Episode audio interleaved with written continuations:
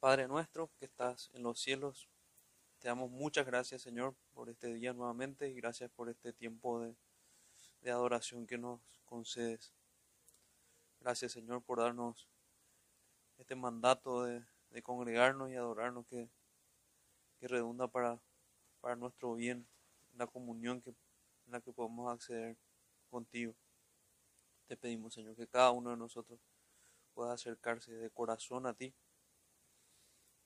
que ninguno aquí se mantenga con un corazón endurecido, sino que nos concedas a todos arrepentimiento genuino y discernimiento para apartarnos del mal.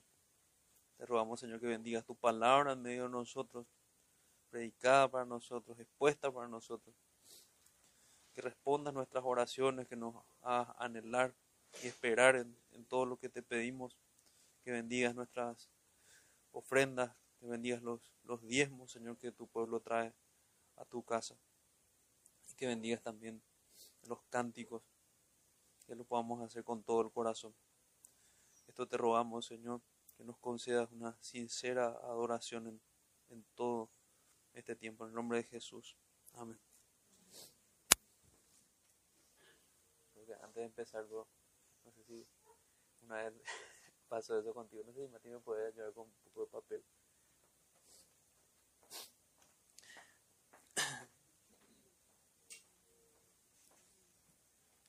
El clima también de la rinitis. Bueno, vamos al, al Salmo 22 antes de ir a nuestro primer himno. Eh, Salmo 22 desde el versículo 16. Salmo 22 del versículo 16 dice. Dice así su palabra. Porque perros me han rodeado, me han cercado cuadrilla de malignos. Horadaron mis manos y mis pies. Contar puedo todos mis huesos. Entre tanto, ellos me miran y me observan. Repartieron entre sí mis vestidos, y sobre mi ropa echaron suertes. Mas tú, Jehová, no te alejes. Fortaleza mía, apresúrate a socorrerme. Líbrame, libra de, de la espada mi alma, del poder de- del perro mi vida. Sálvame de la boca del león y líbrame de los cuernos de los búfalos. Amén. Vamos a continuar. La lectura no.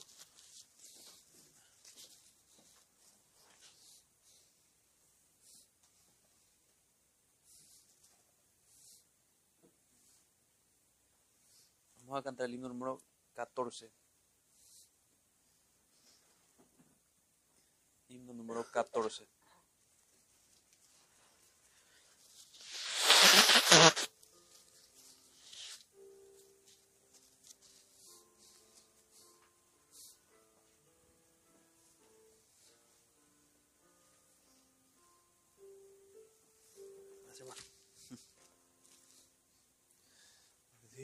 Dios está presente. Vamos a postrarnos ante Él con reverencia. En silencio estemos frente a su grandeza implorando su clemencia. Quien con él quiera andar, su mirada eleve, votos le renueve. Dios está presente serafines lo adoran reverentes. Santo, santo, santo, en su honor le cantan los ejércitos celestes. Oh buen Dios, nuestra voz como humilde ofrenda a tu trono hacienda. No el sol irradia sobre el tierno lirio que contento se doble Dios omnipresente, ilumina mi alma y feliz yo te obedezca. Haz que así tú en mí seas reflejado amor probado. Amén. Continuamos entonces, hermanos, la lectura del Salmo 22. Salmo 22.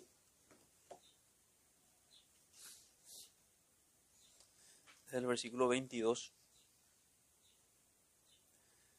Salmo 22, versículo 22. Anunciaré tu nombre a mis hermanos. En medio de la congregación te alabaré. Los que teméis a Jehová, alabadle. Glorificadle, descendencia toda de Jacob. Y temedle vosotros, descendencia toda de Israel. Porque no menospreció ni abominó la aflicción del afligido ni de él escondió su rostro, sino que cuando clamó a él, le oyó. De ti será mi alabanza en la gran congregación, mis votos pagaré delante de los que le temen. Comerán los humildes y serán saciados. Alabarán a Jehová los que le buscan. Vivirá vuestro corazón para siempre. Se acordarán y se volverán a Jehová todos los confines de la tierra y todas las familias de las naciones adorarán delante de ti porque de Jehová es el reino y él regirá las naciones. Comerán y adorarán todos los poderosos de la tierra. Se postrarán delante de él todos los que descienden al polvo, aun el que no puede conservar la vida a su propia alma. La posteridad le servirá. Esto será contado de Jehová hasta la postrera generación. Vendrán y anunciarán su justicia a pueblo no nacido aún anunciarán que Él hizo esto. Amén. Amén.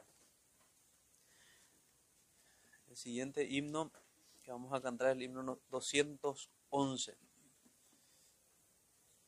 Himno número 211.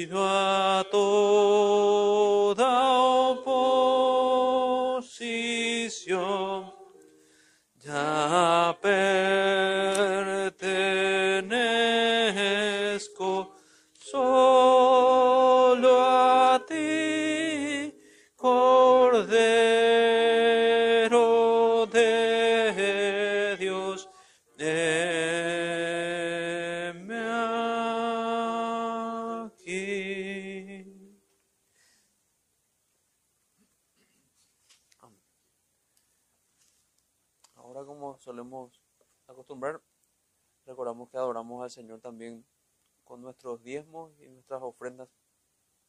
Quiera el Señor también siempre concedernos obediencia en esto. Y así que prospere también esta iglesia local en todo lo que Él quiera que hagamos. Cantemos, hermanos, antes de ir al sermón, el himno número 223. Himno número 223.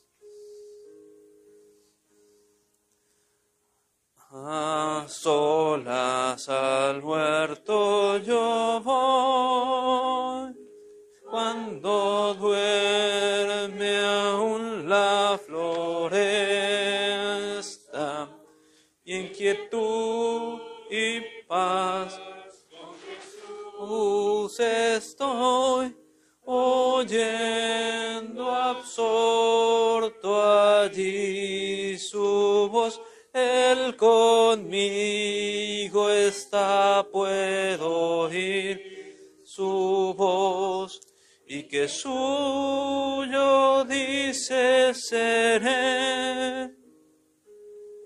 Y el encanto que hallo en él allí, con nadie tener podré. Tan dulce es la voz del Señor, las aves guardan silencio, y tan solo se oye su voz de amor, inmensa paz al alma. Él conmigo está, puedo oír suyo dice seré. Y el encanto que hallo en él allí, con nadie tener podré con el encantado yo estoy,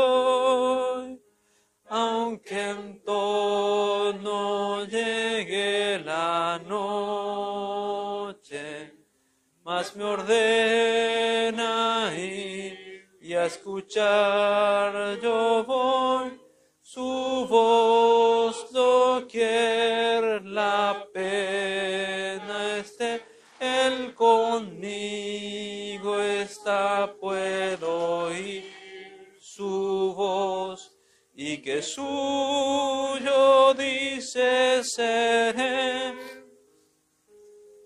y el encanto que halló en él allí, con nadie tener podré.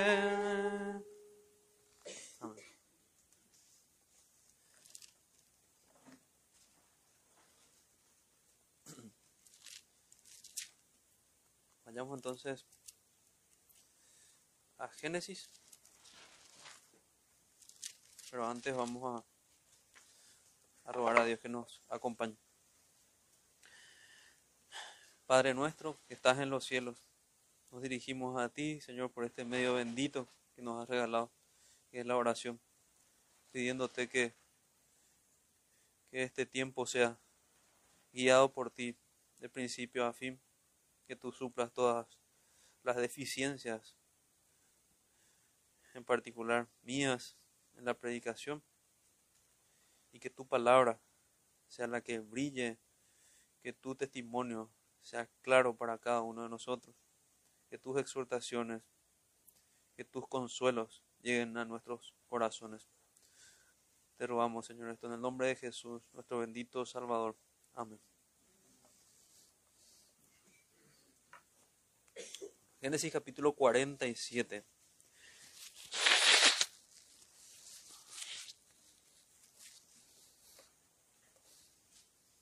Génesis capítulo 47. Dice así su palabra. Vino José y lo hizo saber a Faraón y dijo, mi padre y mis hermanos y sus ovejas y sus vacas con todo lo que tienen han venido de la tierra de Canaán y aquí están en la tierra de Gosem. Y de los postreros de sus hermanos tomó cinco varones y los presentó delante de Faraón.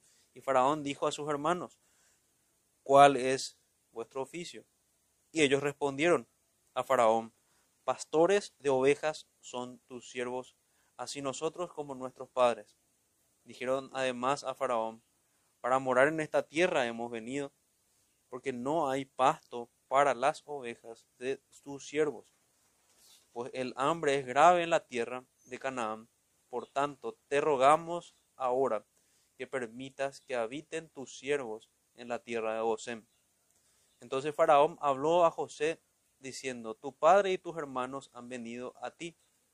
La tierra de Egipto delante de ti está en lo mejor de la tierra haz habitar, perdón, la tierra de Egipto delante de ti está. En lo mejor de la tierra haz habitar a tu padre y a tus hermanos. Habiten en la tierra de Gosem.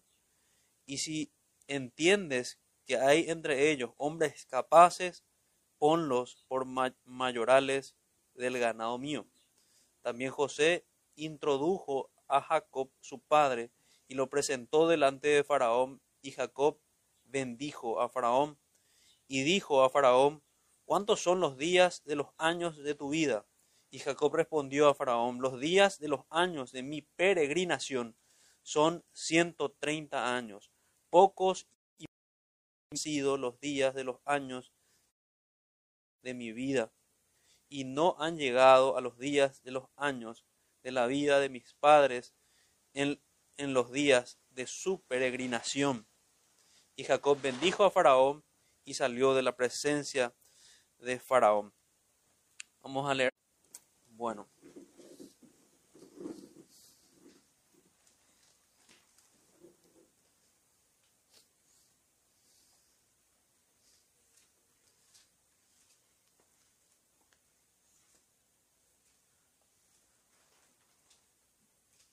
Como título, en esta tarde tenemos Peregrinos en Gosem. Una vez que estudiemos vamos entender por qué. Y la idea es poder enfocarnos en esas palabras que dice, que dice Jacob, como él se refiere a sí mismo, cómo refiere su vida. Y creo que es una manera apropiada de encerrar el espíritu de, de lo que estamos viendo en el relato. Ellos, dice la escritura lo siguiente, en Hebreos 11, 13 al 16, conforme a la fe murieron todos estos sin haber recibido lo prometido sino que mirándolo de lejos y creyéndolo y saludándolo y confesando que eran extranjeros y peregrinos sobre la tierra, porque los que esto dicen claramente dan a entender que buscan una patria. Pues si hubiesen estado pensando en aquella de donde salieron, ciertamente tenían tiempo de volver, pero anhelaban una mejor, esto es celestial, por lo cual Dios no se avergüenza de llamarse Dios de ellos, porque les ha preservado una ciudad. Y Hebreos definitivamente nos pone en perspectiva lo que estaba pasando con, con Jacob. Jacob, vamos a terminar viendo en el, en el capítulo que hace un juramento con su hijo, puesto sus ojos en las promesas. Jacob, si, si recordamos, reflexionó mucho antes de ir a, a Egipto. Él realmente parte de esas aflicciones que podemos eh, ver que describe o entender que describe Jacob, una de ellas definitivamente era salir del, lugar donde Dios le había colocado, que era la tierra prometida. Pero él lo hace también por fe, porque Dios le estaba guiando. Le estaba guiando al cumplimiento de su palabra, le estaba guiando al lugar donde ellos iban a ser preservados. Y es así como tenemos que entender también nosotros. Entonces, teniendo esto en mente, peregrinos en Gosem. Explico rápidamente que no tenemos el significado de Gosem, simplemente sabemos que Gosem era un lugar fructífero en el cual Faraón colocó al pueblo de Israel. Gosem tenía un sabor amargo realmente para los primeros oyentes o los primeros lectores de, esto que escribió Moisés, porque de Gosem ellos salieron esclavos y fueron redimidos por el Señor. Pero en este punto todavía no era así. En este punto ellos estaban siendo cuidados por José con un faraón que conocía a José y un faraón agradecido. Entonces vamos a avanzar en dos, en tres puntos en realidad, perdón. El primero de ellos, José presentó a los peregrinos con intención de conseguir un buen asilo. En segundo lugar, José administra sabiamente la crisis en favor de los egipcios y de los peregrinos. Y en tercer lugar, vamos a ver que José es puesto en un juramento solemne con su, con su padre. Entonces vayamos a nuestro, a nuestro primer punto. José presentó a los peregrinos con intención de conseguir un buen asilo. Entonces nos va a ser fácil también ir aplicando al, ver a estos israelitas como peregrinos, como describe realmente hebreos que, que lo son, que son peregrinos, que esa no era su tierra. Y podemos entender lo que significa espiritualmente también que Egipto no es la tierra de Israel. Egipto no es la tierra de Israel. Dios lo estaba protegiendo en Egipto así como también nosotros, aplico rápidamente eso, estamos en el mundo, pero este mundo no es nuestra tierra, también nosotros debemos entender que somos peregrinos, extranjeros, que tenemos una ciudadanía, que tenemos una patria que anhelamos, que tenemos un lugar al cual nos dirigimos. Quiero leerles un comentario. Dice, eh, esto es Carballosa, dice, la idea de una vida como un peregrinaje con los creyentes como peregrinos y extranjeros en la tierra no es algo popular entre los creyentes hoy. En nuestros días parece importante ser práctico, realista. Y me llamó la atención también esto. Es cierto, en otras cosas piensan, piensan los creyentes hoy. Nosotros tal vez estamos muy familiarizados con la idea del peregrinaje por la ayuda incluso que tenemos con esta analogía que hace Juan Bunyan y que nosotros hacemos, creo que bien en recordar es una analogía que une en la toma de las escrituras. Y hoy en este pasaje lo vemos que dos veces utiliza, utiliza Jacob para referirse a cuál era su, su papel, su rol. Era un peregrino, se dirigía de un punto a otro.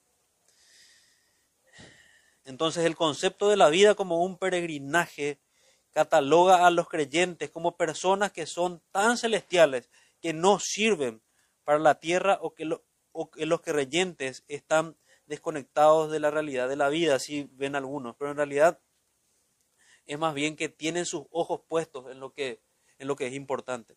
Sin embargo, es un concepto bíblico. Esa era realmente la idea de la vida que los patriarcas tenían y sabían que aquí, en la tierra, no tenemos una ciudad permanente, como dice Hebreos 11, 9 al 10, los patriarcas tenían su mirada puesta en las cosas celestiales, no en las terrenales. en las cosas celestiales, no en las terrenales. Y eso también debemos aprender nosotros.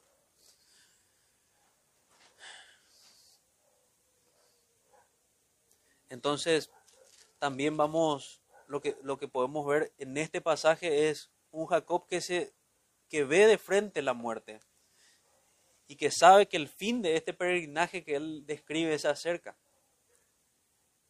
Que en los términos del apóstol Pablo es ganancia. Todo creyente debe entender que el morir es ganancia, es el fin de ese peregrinaje, es ver al Señor en gloria y en gozo.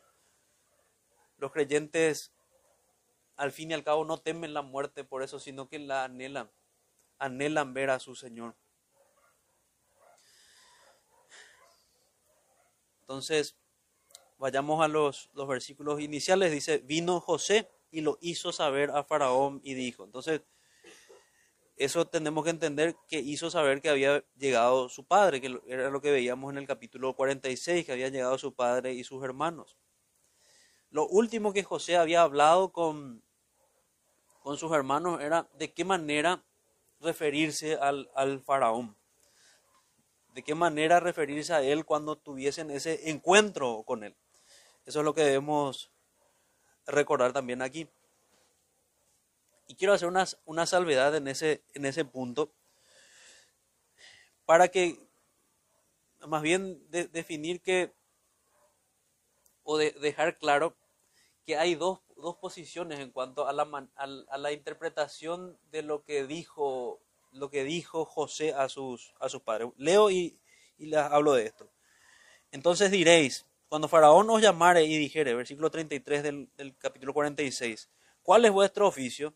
Entonces diréis, hombres de ganadería han sido tus siervos desde nuestra juventud hasta ahora, nosotros, nuestros padres y nuestros padres, a fin de que moréis en la tierra de Gosem. O sea, ese era el fin. A fin de que moréis en la tierra de Gosem, porque para los egipcios es abominación todo pastor de ovejas. La interpretación que yo les había dado era más bien que él atenuara con un eufemismo, es una de las formas de ver, que dijeran de manera genérica que eran ganaderos. Pero la otra, la otra forma de ver tiene mucho sentido también y deja mejor parado a, a José. La otra manera de ver es, y vuelvo a leer el 34, dice, hombres de ganadería han sido tus siervos desde su juventud hasta ahora, nosotros y nuestros padres, a fin de que moréis en la tierra de Gosem, porque para los egipcios es abominación todo pastor de ovejas. Todo pastor de ovejas. Pareciera ser que, que oculta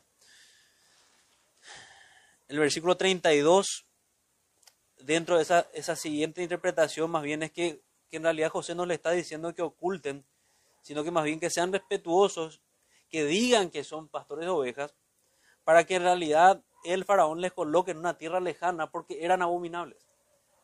Con esa intención, buscando incluso José dentro de esta interpretación, que ellos sean apartados lo más posible de los egipcios para no ser contaminados con toda su idolatría. Es una interpretación interesante que, que, podría, que podría ser correcta.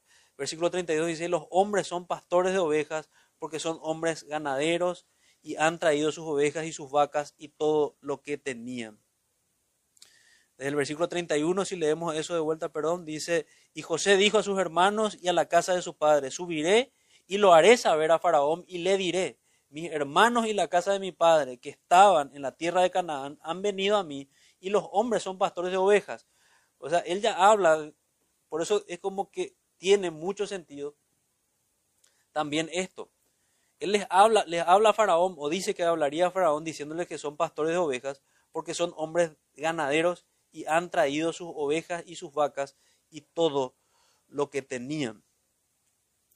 Entonces, diciendo esto, hablando respetuosamente, a pesar de ser abominable para los egipcios, entonces, dentro de esta interpretación, preparando a sus hermanos y a su padre ante una posible mala reacción de Faraón ante el oficio que ellos tenían, les indica cómo debían hablar con sumo respeto.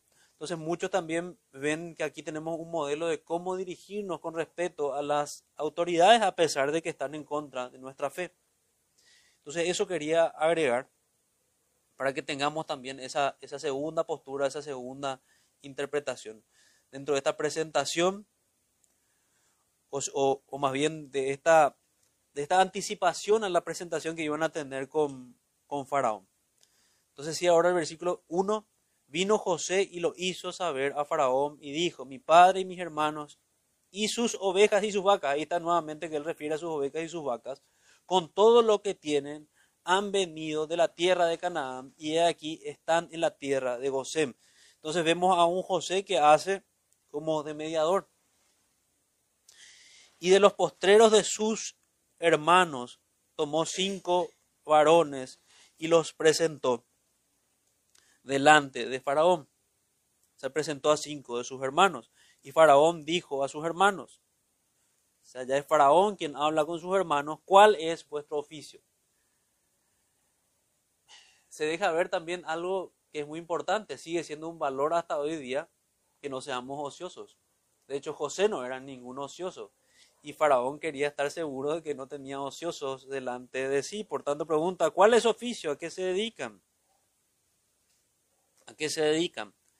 Por eso es que José les había anticipado que esa sería la pregunta.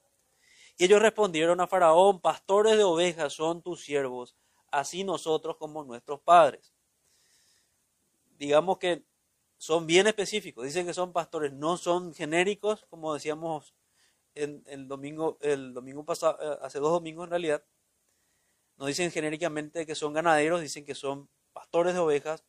Dijeron además a Faraón, para morar en esta tierra hemos venido, porque no hay pasto para las ovejas de tus siervos. Entonces, son específicos incluso en cuanto a sus intenciones y cómo le ruegan.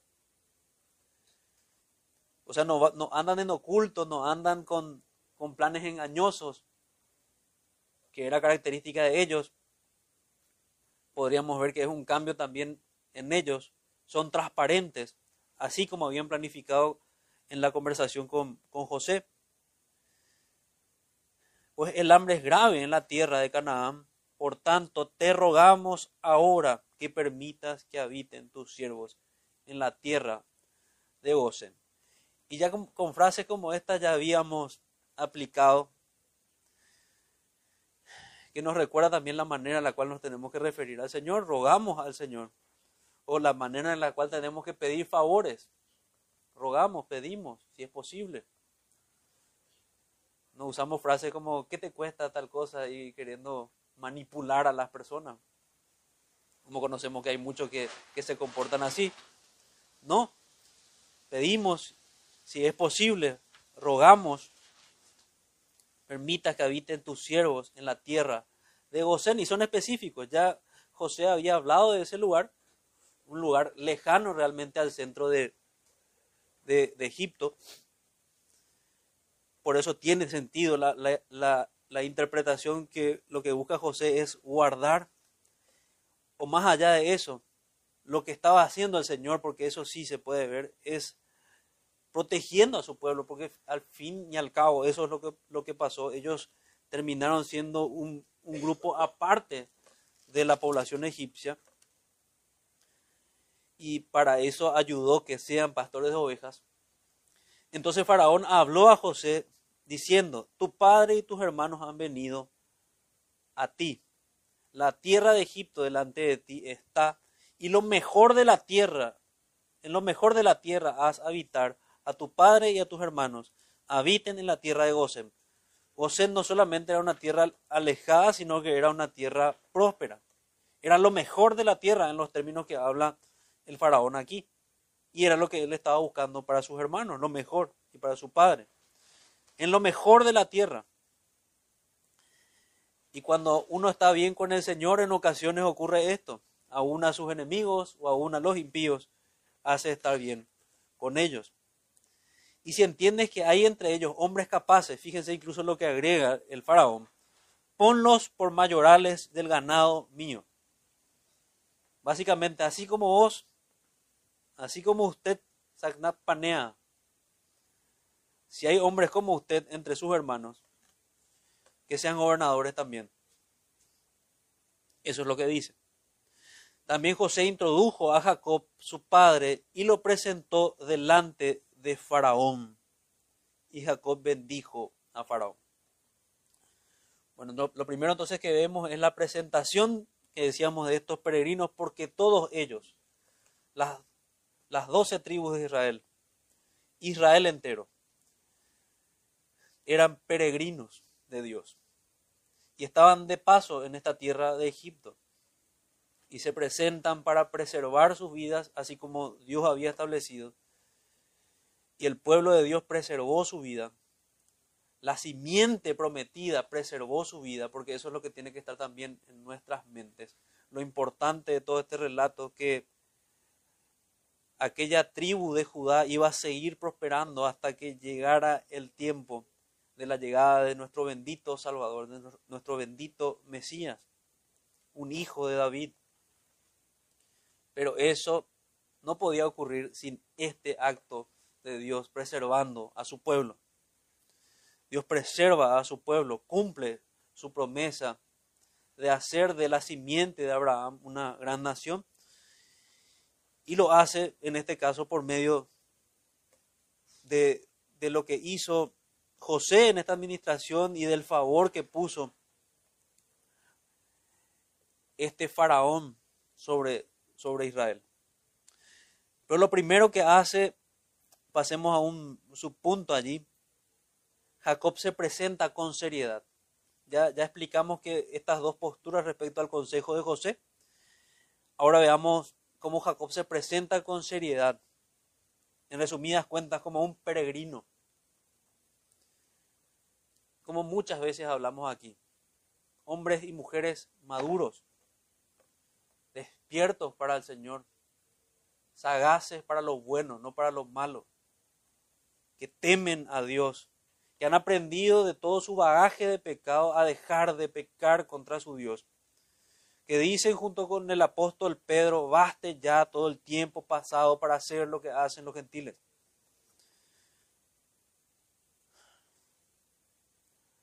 porque de eso había salido Jacob.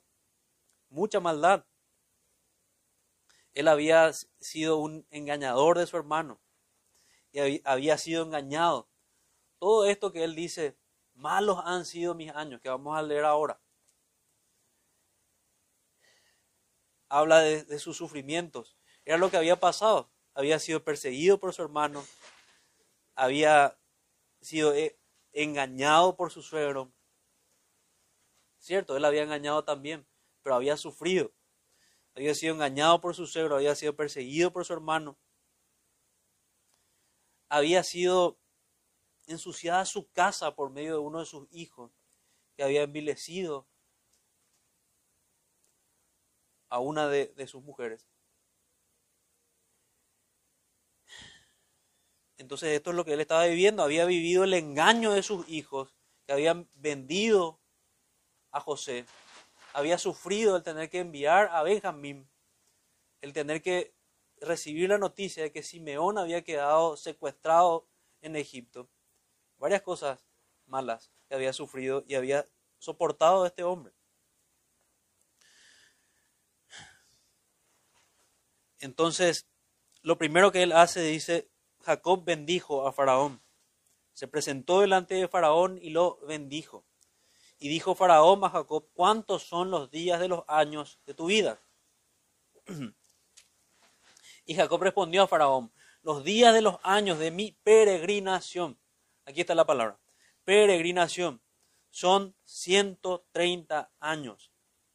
Pocos y malos han sido los días de los años de mi vida y no han llegado a los días de los años de la vida de mis padres en los días de su peregrinación.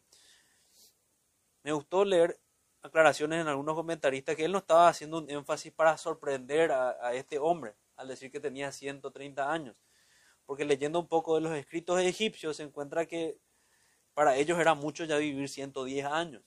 Él vivía 130 años, pero era cierto lo que estaba diciendo. Abraham había vivido 175 años, Isaac había vivido 180 años. Él vivía 130 años y viviría 17 años más, muriendo a los 147 años. Pero él estaba describiendo la realidad. En comparación a sus padres, para él eran pocos. Pero más bien eran pocos porque habían sido llenos de sufrimiento. Pocos y malos han sido los días de los años de mi vida. Aflicciones había experimentado, las que describíamos hace un, hace un momento. Y Jacob bendijo a Faraón y salió de la presencia de Faraón. Dos veces dice que bendijo a Faraón. Y dos veces habla de peregrinación. Si se fijan, dice los años, versículo 9, los días de los años de mi peregrinación son 130 años. Y en el mismo versículo, un poco más abajo, dice, y no han llegado a los días de los años de la, de la vida de mis padres en los días de su peregrinación. Entendiendo muy bien que la peregrinación de sus padres había terminado el día que murieron, estando ya con su Señor, creyentes que creen, valga la redundancia, en la resurrección, que creen en el bendito encuentro con su Señor, así como creemos nosotros. Tenemos una fe común con Abraham, una fe común con Isaac y una fe común con Jacob creemos en un gran encuentro con nuestro Señor. No creemos que esto sea un cuento. Creemos que esta es una historia real. Creemos que este es un relato ordenado por Dios, que el Señor nos concedió conocer lo que debíamos conocer. Y vemos la sabiduría de Dios, lo puntilloso que es, lo exacto que es. Así podemos recordar que fue tan ordenado y tan claro el relato de Abraham, así también el relato de Jacob y ahora el relato de la vida de José, que empieza con discordia. En el centro de esa vida tenemos la reconciliación y aquí terminamos con una concordia nuevamente con sus hermanos. Estamos ya entrando en el final de la historia de José. Y quiero subrayar algo que subrayan también varios hermanos, no es poca cosa que Jacob bendiga a Faraón. En Hebreos capítulo 7 dice que es, y sin discusión alguna, dice, el menor es bendecido por el mayor. Definitivamente se cumple el proverbio 16:31 con Jacob, corona de honra es la vejez que se halla en el camino de justicia. Eso deberíamos anhelar nosotros. Ya los que estamos en etapa de adultez, tal vez en, en 20 años, en 15 años, que es dependiendo ya, estaríamos en esta vejez. Me pregunto, ¿será de honra? ¿Será corona de honra? ¿Será realmente en camino de justicia? Así debería ser. Penosamente conocemos muchos que en realidad es corona de estupidez lo que describe sus vidas. Siguen siendo tan necios como cuando eran jóvenes. La necedad está ligada a sus corazones. Y no se dan cuenta lo ridículos que son. Vivimos una generación así. Hombres maduros en sus cuerpos, pero infantiles en sus mentes en sus maneras de comportarse. Nosotros no podemos hacer así. Y al contrario, celebramos cuanto más rápido llega esa madurez en nosotros. Como era también en tiempos bíblicos. Queremos que nuestros adolescentes, que nuestros jóvenes maduren pronto, sean hombres temerosos de Dios. Ese es nuestro anhelo. No queremos realmente llenarnos de niños en el sentido de infantiles, gente que no madura. Por eso no es poca cosa cuando les exhortamos, hermanos, ¿Y saben ustedes quiénes son? Maduren, maduren, dejen de ser niños. Es demasiado importante. Es más, diría que se trata de vida o muerte, de vida o muerte espiritual. Como leíamos en el tema este de la santificación, si por el Espíritu hacemos morir las obras de la carne, viviremos. Pero el mismo texto nos dice, y nos deja entender que si no es así vamos a morir. Si descuidamos los medios de gracia y si descuidamos tomarlos con seriedad, como peregrinos, esta corona que describe que debe ser la vejez, no se verá en nosotros porque no somos hombres que andan en justicia. Entonces, este hombre que andaba en justicia, este hombre que les decía en quien se cumple el proverbio 16:31, o el proverbio 20:29 que dice, la gloria de los jóvenes es su fuerza y la hermosura de los ancianos su vejez. Este hombre bendice a Faraón, este hombre, por ser un hijo de Dios, es mayor que el rey de Egipto, el rey de la nación más poderosa en ese entonces, la nación previsora. Sabemos que es por mano de Dios, pero que había previsto y no había terminado en hambruna en este tiempo en el cual vino este, este desastre, podemos decir, a, a estas tierras. Entonces, Hebreos 7:7 vuelvo a leer, y sin discusión alguna, el menor es bendecido por el mayor. Aquí el mayor es Jacob y él bendice a Faraón y se cumple también la promesa dada a Abraham cuando él dice que bendeciré a los que te bendijeren. Y así también maldeciría el Señor y maldice el Señor a los que maldicen a sus hijos, a los que persiguen a sus hijos. Todos ellos tendrán su pago. Eso sabemos que es así. Por eso es bueno que el mundo haga paces con Dios y haga paces con su pueblo que escuche las voces de sus predicadores y de sus profetas, que no persiga el llamado al arrepentimiento, que no persiga el llamado de Dios por medio de su palabra y la exposición que en realidad alumbra, pero que a los hombres que están en tinieblas no les es nada agradable.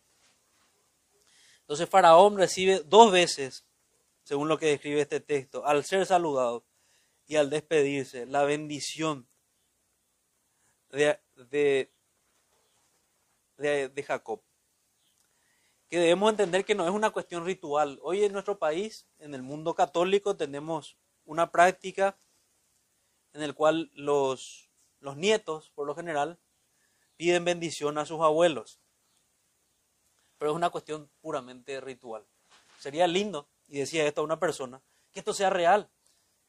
Que en realidad estos niños busquen la bendición de sus, de sus abuelos y estos abuelos en verdad oren por ellos y bendigan realmente así a estos niños o a estos jóvenes. Qué lindo sería redimir una, una práctica totalmente hueca hoy día dentro de nuestro país.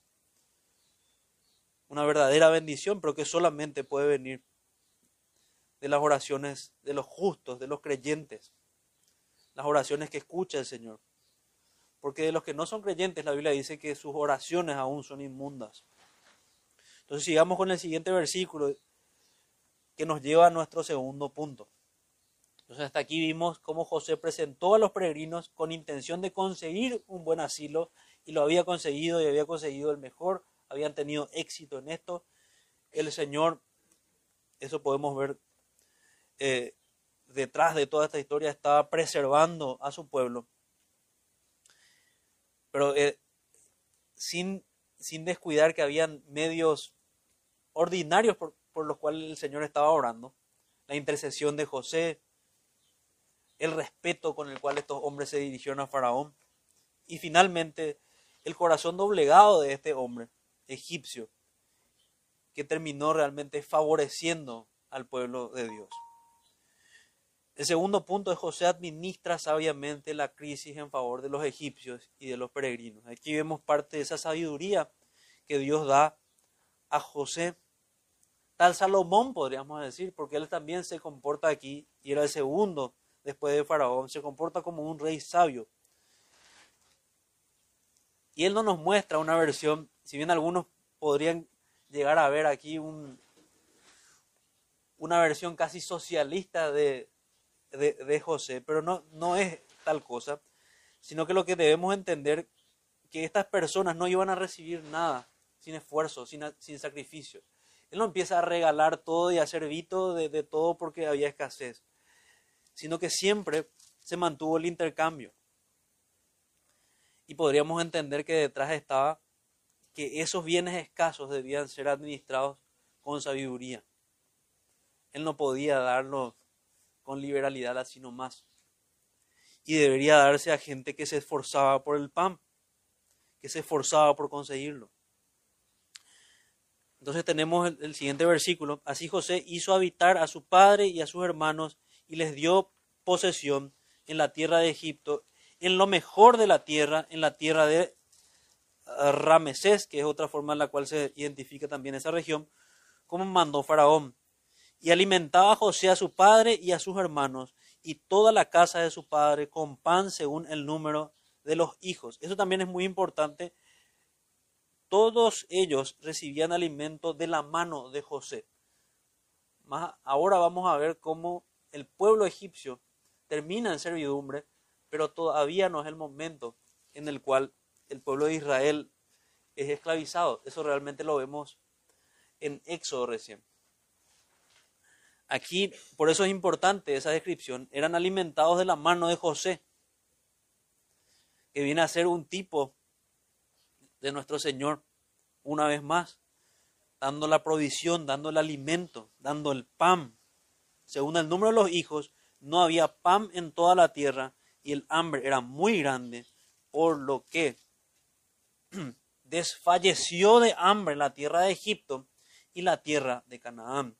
Y recogió José todo el dinero que había en la tierra de Egipto y en la tierra de Canaán por los alimentos que él compraban, y metió José el dinero en casa de Faraón. Hay por ahí muchos expertos en, en feudalismo y demás, ¿verdad? Que terminan diciéndonos a nosotros, que no había dinero en la antigüedad. Pero sin embargo la escritura describe que sí había dinero. Entonces, ¿a quién le vamos a creer? ¿A estos supuestos expertos o a las escrituras? Había dinero. Y este dinero, según lo que describe aquí el versículo 14, se había acabado. O más bien, lo habían utilizado todo para comprar alimento, para sustentar sus vidas. Es en este punto que nos damos cuenta que es lo realmente valioso, es la vida, por sobre todo. Y ellos estaban buscando sobrevivir. Como deberíamos entender nosotros que no hay nada más importante que gritar junto con el peregrino de John Bunyan, vida, vida eterna, y perseguir esa vida. No terminar persiguiendo otras cosas y muriendo de hambre. Y recogió José todo el dinero que había en la tierra de Egipto y en la tierra de Canaán por los alimentos que de él compraban, y metió José el dinero en casa de Faraón. Acabado el dinero en la tierra de Egipto y de la tierra de Canaán, vino todo Egipto a José diciendo, Danos pan, ¿por qué moriremos delante de ti por haberse acabado el dinero? Y José dijo, Fíjense, José el que da la solución. Dad vuestros ganados y yo os daré por vuestros ganados si se ha acabado el dinero. Y empieza un sistema de trueque, un sistema de permutas, de cambios por bienes, por semovientes, por ganado. Y ellos trajeron sus ganados a José, y José les dio alimentos por caballos, por ganado de las ovejas y por el ganado de las vacas y por asnos, y le sustentó de pan por todos sus ganados aquel año. Acabado aquel año, fíjense, un año nomás había pasado, ya habían tenido dos crisis, se había acabado el dinero y ahora se habían acabado ya los animales. Le dijeron, no encubrimos a nuestro Señor que el dinero ciertamente se ha acabado también el ganado es ya de nuestro Señor. Y nada ha quedado delante de nuestro Señor, sino en nuestros cuerpos y nuestra tierra. Y fíjense la pregunta nuevamente, ¿por qué moriremos delante de tus ojos, así nosotros como nuestra tierra? Quiero que conservemos esa imagen de prácticamente es un clamor por misericordia el que vemos en estos egipcios, en esta imagen, por sobrevivir cómpranos a nosotros y a nuestra tierra por pan. Y seremos nosotros y nuestra tierra, siervos de Faraón. Danos semilla para que vivamos y no muramos y no sea asolada la tierra. Entonces aquí empieza ya el intercambio por tierras. Algunos refieren un sistema similar a un, a un sistema feudal. Y otros incluso dicen, porque dice, cómpranos a nosotros, que además habían terminado siendo esclavos. Sea un extremo u otro, estamos llegando al límite. Ya no tenían más nada que dar. Ellos habían dado todo para poder ser alimentados. Entonces compró José toda la tierra de Egipto para Faraón. Por eso es que muchos se, inclinan a que simplemente es, la tierra y ellos como servidores de esa tierra, como un sistema feudal, como les decía. Entonces compró José toda la tierra de Egipto para Faraón, pues los egipcios vendieron cada una de sus tierras porque se agravó el hambre sobre ellos y la tierra vino a ser de Faraón. Y el pueblo lo hizo pasar a las ciudades desde un extremo al otro del territorio de Egipto. Y ese versículo 21 ayuda también a esa interpretación. Lo que se entiende por ese versículo 21 es que se acercaron más a donde estaban los graneros. Pasaron ya a un lugar más cercano a donde estaba el alimento. Solamente la tierra de los sacerdotes no compró, por cuanto los sacerdotes tenían ración de Faraón y ellos comían la ración que Faraón les daba por eso no, la vendieron, no, vendieron su tierra. Y fíjense que es algo similar lo que ocurre ya también en la administración de, la Israel antigua, la que tenía Egipto aquí. No se, no se cobraban tributos a los sacerdotes. Ellos eran protegidos de cierta forma. Muchos incluso dicen que esta similitud que se da con, con estos sacerdotes paganos con estos sacerdotes diabólicos, incluso podríamos agregar, porque sirven a dioses paganos.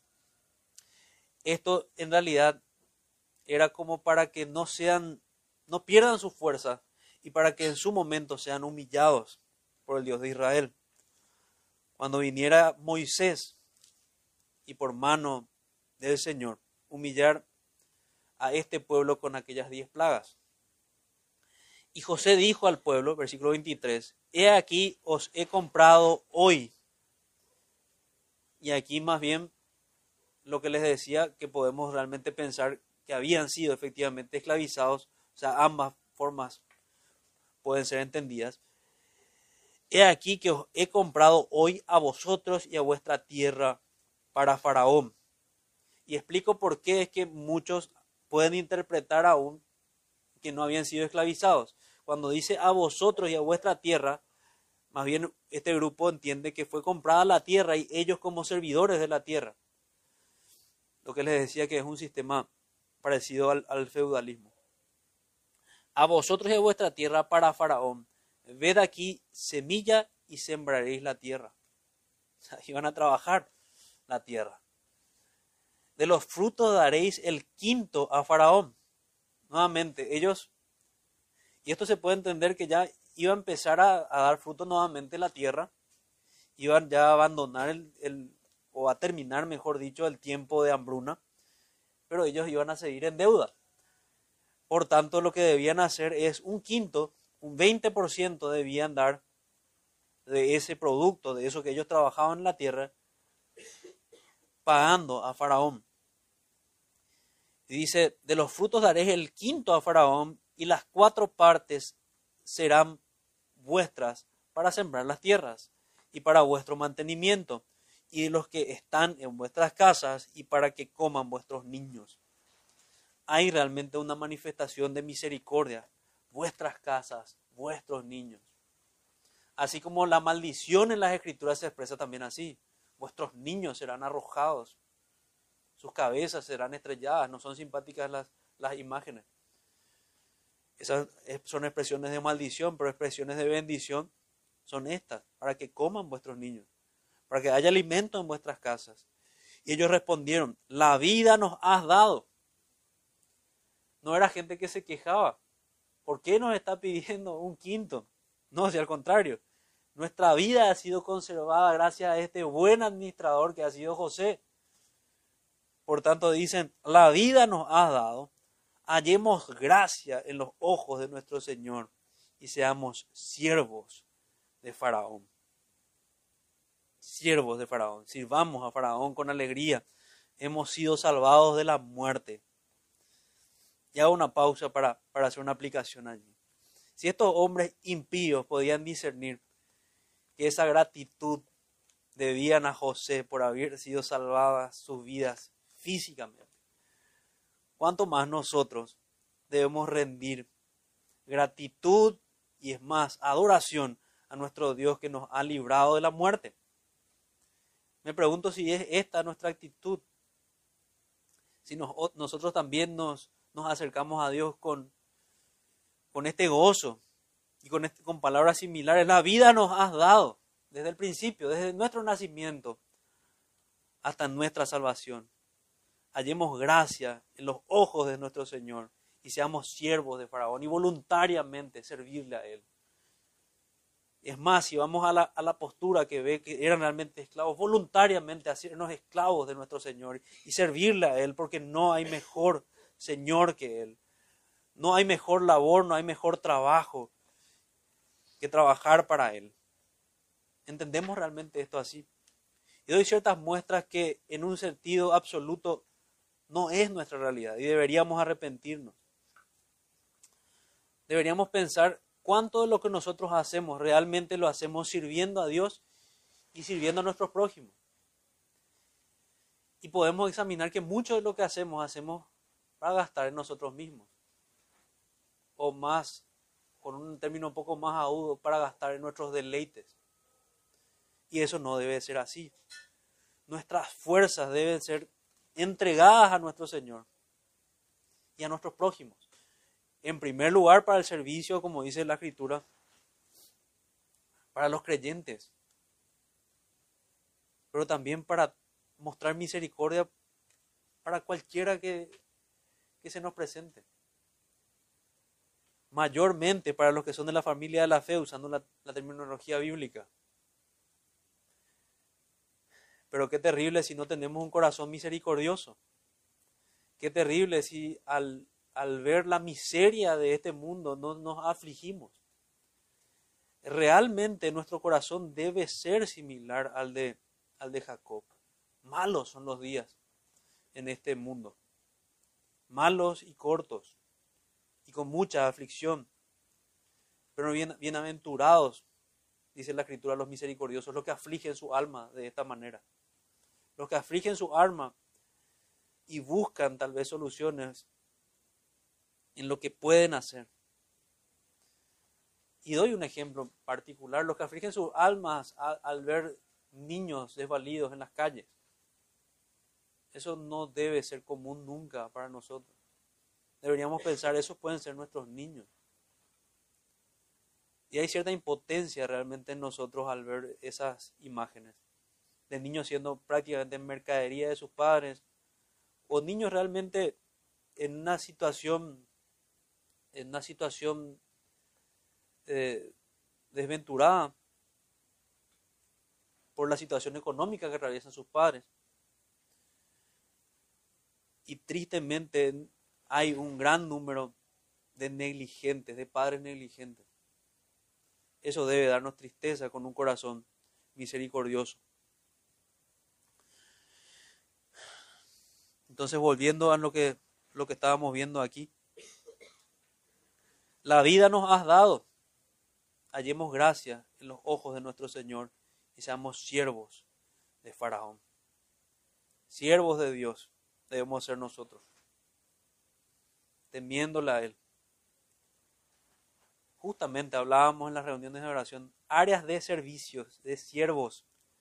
¿Qué estamos haciendo por nuestro Señor? ¿Qué podemos hacer en la iglesia local? Recordaba en casa, hay un hombre impío que dice esta frase refiriéndose a economía, diciendo que servir al, al prójimo con bienes de mejor calidad, dice él si este hombre puede mencionar esto, ¿cómo nosotros no vamos a apuntar a eso? Debemos servir a nuestro prójimo. en eso cumplimos los mandamientos. Servimos a Dios, los primeros cuatro mandamientos, servimos a nuestro prójimo, los otros seis. ¿Cuál es la otra alternativa? No servimos a nosotros mismos.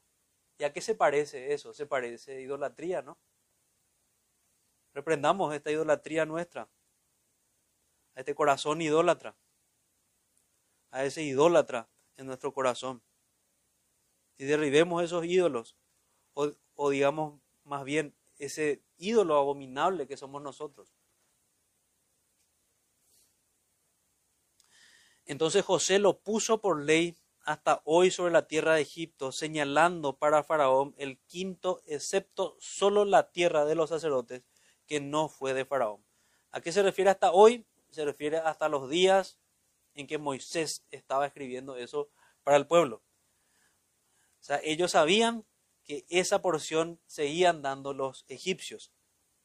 Así habitó Israel en la tierra de Egipto, en la tierra de Gosem, y tomaron posesión de ella, y se aumentaron y se multiplicaron en gran manera. Se iba cumpliendo la palabra de Dios, que iba a ser una gran multitud de aquella simiente de Abraham.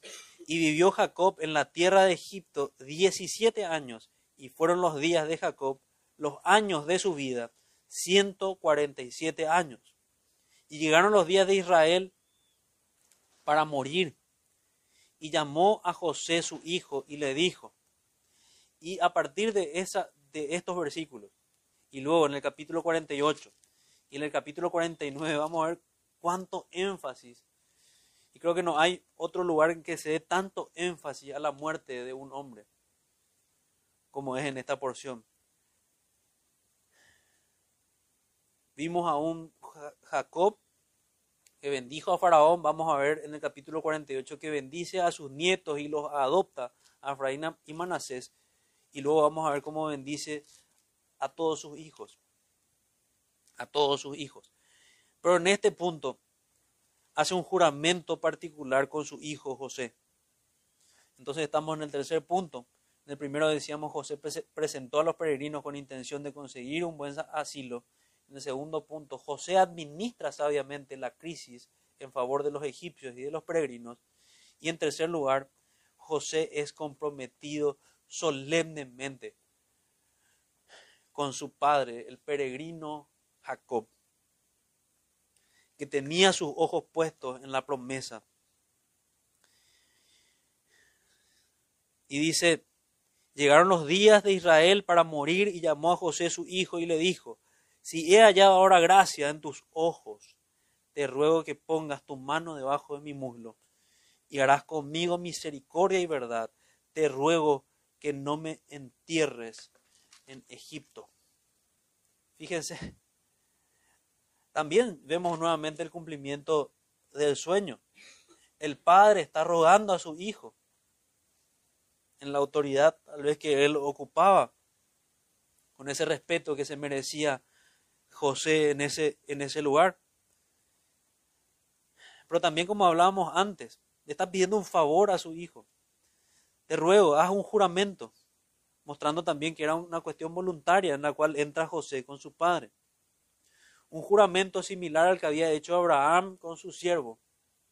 En el capítulo 24 de Génesis, cuando su siervo iba a buscar esposa para Isaac, un juramento que apunta a la simiente. Un juramento que apunta a la simiente, que nosotros sabemos que, que es Cristo en quien están escondidas todas las promesas, las promesas dadas a Abraham. Claro que sí también. La salvación, mi vida eterna. Entonces dice, si he hallado ahora gracia en tus ojos, te ruego que, me que pongas tu mano debajo de mi muslo. Entonces, el muslo sabemos nosotros dónde está. Este más bien es un eufemismo de lomos y nosotros sabemos a qué se refieren los lomos. Voy a quedarme con ese segundo eufemismo para que se entienda no hay, tenemos que quitar en nuestras mentes, no hay ningún tipo de morbosidad en esto, sino que más, porque eso es lo que van a, y lo que hacen, en realidad vi en internet eso, lo que hacen los impíos al ver pasajes como estos, era una práctica, un juramento solemne que apuntaba a la simiente prometida, que saldría de los lomos de estos hombres. Eso a lo que se apuntaba. Entonces, quitemos de nuestras mentes que hay algún tipo de, de acto indebido en cuanto a eso, sino que era un acto sumamente solemne que apunta al Evangelio. Y harás conmigo misericordia y verdad. Te ruego que no me entierres en Egipto. Fíjense, ni su cuerpo él quería que quede allí. Y como decíamos antes con Abraham y con Sara, ellos querían que sus cuerpos estén en la tierra prometida, en el lugar de la promesa de Dios. Aún en su muerte ellos proclamaban el Evangelio, aún con sus cuerpos inertes. Te ruego que no me entierres en Egipto. Esa es la petición de este, de este padre moribundo. Te imploro que no me, no me dejes en Egipto. Dice la, la, Biblia de las Américas, cuando a Israel se le acercó el tiempo de morir, llamó a su hijo José y le dijo, si he hallado gracia ante tus ojos, por favor, pon ahora tu mano debajo de mi muslo y trátame con misericordia y fidelidad. Por favor, no me sepultes en Egipto. O sea, podemos ver un corazón que anhelaba esa, esa patria prometida, esa tierra prometida. Y él realmente no lo hacía porque esa tierra tuviese algo en sí per se, sino que esa tierra apunta a la más grande promesa que tienen los creyentes, que es habitar con Él. En esa tierra donde en verdad fluye leche y miel. Esa tierra que, es representada con estas calles de oro y, esas, esas imágenes que nos da, nos da el Apocalipsis. Esa tierra donde en realidad toda lágrima de los creyentes va a ser enjugada donde estaremos en la presencia del Señor ya sin pecado. A eso apuntaban. Y ese mensaje estaban dando a sus hijos, estos hombres maduros, este hombre maduro en particular. Te ruego que no me entierres en Egipto. Lo mismo va a hacer José. José va a pedir que también sus huesos sean trasladados a la misma sepultura de sus padres. Mas cuando duerma con mis padres, me llevarás de Egipto y me sepultarás en el sepulcro de ellos. Y José respondió, haré como tú dices. E Israel dijo, júramelo. Y José le juró, entonces Israel se inclinó sobre la cabeza de la cama. Y esa imagen quiero que veamos del último versículo y con eso vamos a cerrar que debe ser como debemos terminar nuestras vidas. En oración y en adoración. Qué regalo de Dios. Muchos sabemos de hermanos que han muerto predicando, pero qué regalo de Dios morir orando, en comunión con Él. Es eso lo que pasa, lo que describe aquí. Y Jacob dijo, júramelo y se lo juró. Entonces Israel se inclinó en adoración en la cabecera de la cama. Se inclinó en adoración. Eso dice Biblia de las Américas. Traducción en lenguaje actual dice, pero Jacob insistió, júramelo. José se lo juró. Entonces su padre se inclinó sobre la cabecera de su cama y dijo una oración. Un hombre de oración, como debiera ser todo cristiano que vive en la presencia de su Dios. Que como los profetas dice, vive Jehová en cuya presencia estoy. No hay nada más seguro y no hay nada más, incluso diría placentero para un creyente que estar en su presencia. No hay lugar de descanso, de verdadero descanso, como es la, la oración. Entonces, este es el peregrinaje anhelado que deberíamos tener nosotros. Como Jacob somos peregrinos en una similar goce. No nos extraviemos, hermanos, si tenemos comodidad en este mundo. Entendamos que este mundo es pasajero y que este no es nuestro lugar. Nos dirigimos de un punto a otro. Esforcémonos. Que nuestra imagen, que nuestro carácter sea similar al, al carácter de Jacob, al carácter de José, que eran personas que se esforzaban. Hay hermanos que dicen que lo que dice Romanos 12, 11 describe el carácter de José. En lo que requiere diligencia, no perezosos, fervientes en espíritu, sirviendo al Señor. Ese sea nuestro corazón y este sea, hermanos, el mensaje que, que retengamos en esta, en esta tarde, sirviendo al Señor con diligencia. Vamos a orar, hermanos, para agradecer al Señor por su palabra. Padre nuestro, bendito Señor que estás en los cielos, te damos las gracias por tu palabra, porque nos habla, Señor, en, en cada una de estas historias. Nos muestra que en verdad fue, fueron escritas para nosotros, que hay enseñanzas para nosotros, que has dado enseñanzas a hombres como nosotros y que hasta hoy, Señor, son pertinentes estas exhortaciones. No permita, Señor, que entre nosotros estén los rebeldes e impenitentes, sino que concede a todo este grupo que estamos aquí arrepentimiento verdadero, temor santo, para que nuestro peregrinaje sea realmente a la ciudad celestial y no a la condenación. Esto te rogamos, Señor, te imploramos, ten misericordia de nosotros. Eso te pedimos en el nombre de Jesús, nuestro amado y bendito Salvador. Amén.